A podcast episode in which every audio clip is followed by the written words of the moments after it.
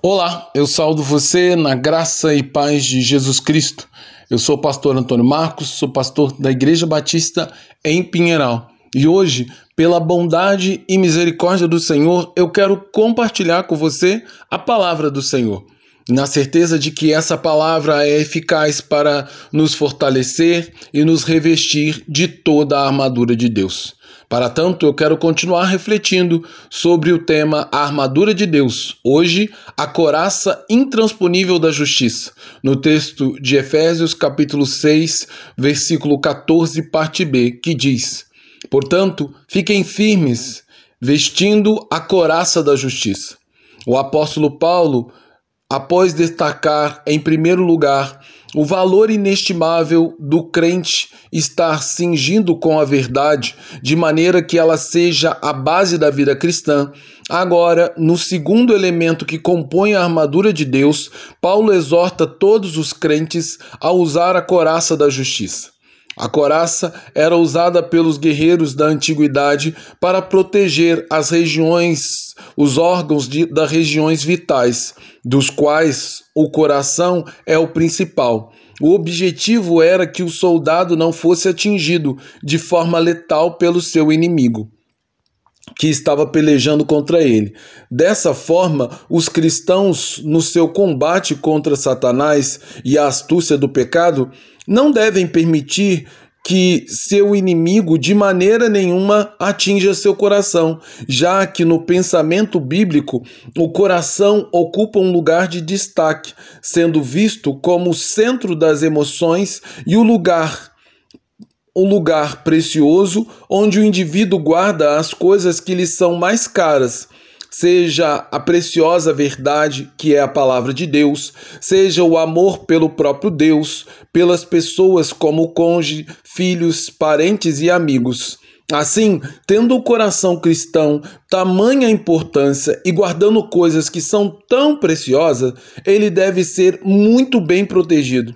Por isso, o apóstolo Paulo afirma que os crentes devem estar protegidos com uma coraça, que não é feita com elementos como ferro e aço, como era costume na coraça dos soldados da antiguidade mas contra o inimigo poderoso e com tamanha astúcia como Satanás e o próprio pecado, o crente deve usar uma coraça constituída com outro elemento que seja totalmente eficaz contra os inimigos que estamos enfrentando. Ou seja, ele está falando da coraça da justiça. No entanto, nosso, nossa própria justiça, isso é, nossa retidão e princípio moral, não é capaz de nos proteger das investidas de Satanás, porque somos pecadores desde o nascimento. Por isso, é necessário, é necessário fazer uso de uma justiça especial, a fim de que sejamos protegidos do ataque do diabo. Essa justiça a que o apóstolo Paulo se refere é a justiça do próprio Deus, revelada na pessoa de Jesus Cristo, como está escrito na primeira carta aos Coríntios. Daquele que não tinha pecado, Deus fez um sacrifício pelo pecado em nosso favor, para que nele fosse feita a justiça de Deus. Em 1 Coríntios 5, 21. Devemos estar cobertos pela, manifesta pela manifestação de, de integridade e retidão do caráter de Cristo na nossa vida, através da ação do Espírito Santo que molda o nosso coração e a nossa alma ao caráter do, de Cristo, segundo a justiça do próprio Cristo. Assim, somos informados pelo apóstolo Paulo que o fato de estarmos revestidos de justiça graciosa de Cristo nos torna imunes às acusações inflamadas de Satanás, de forma que o crente em Cristo, o verdadeiro crente em Cristo, se torna invencível contra as forças do diabo. Porque maior é aquele que está dentro de nós do que aquele que age no mundo.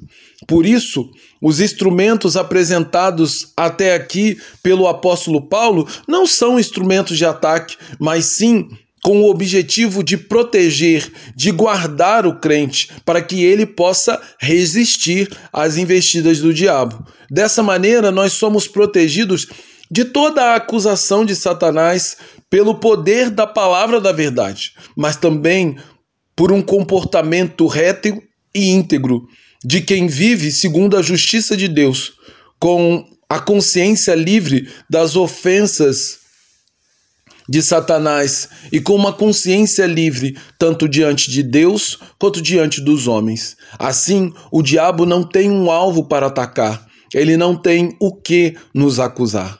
Portanto, eu convido você não somente a corajosamente combater o bom combate de Cristo, mas convido você antes de tudo, a viver segundo o caráter de Cristo, através da condução e orientação do Espírito Santo de Deus, que nos convence da justiça e do pecado, tornando-nos justos aos olhos de Deus e, portanto, livres de toda acusação do diabo. Então, revistamos do poder da coraça da justiça, que é eficaz, totalmente eficaz para nos proteger. Por isso, a minha oração é que, por meio do Espírito Santo, possamos viver uma vida de retidão e integridade a Deus, de forma que sejamos totalmente protegidos de toda e qualquer acusação do diabo, em nome e por amor de Jesus Cristo.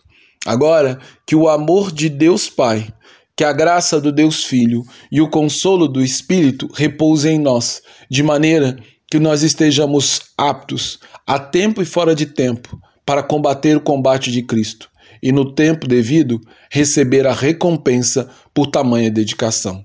Que esse seja o nosso desejo, que esse seja o verdadeiro propósito da nossa vida. Em nome de Jesus. Amém.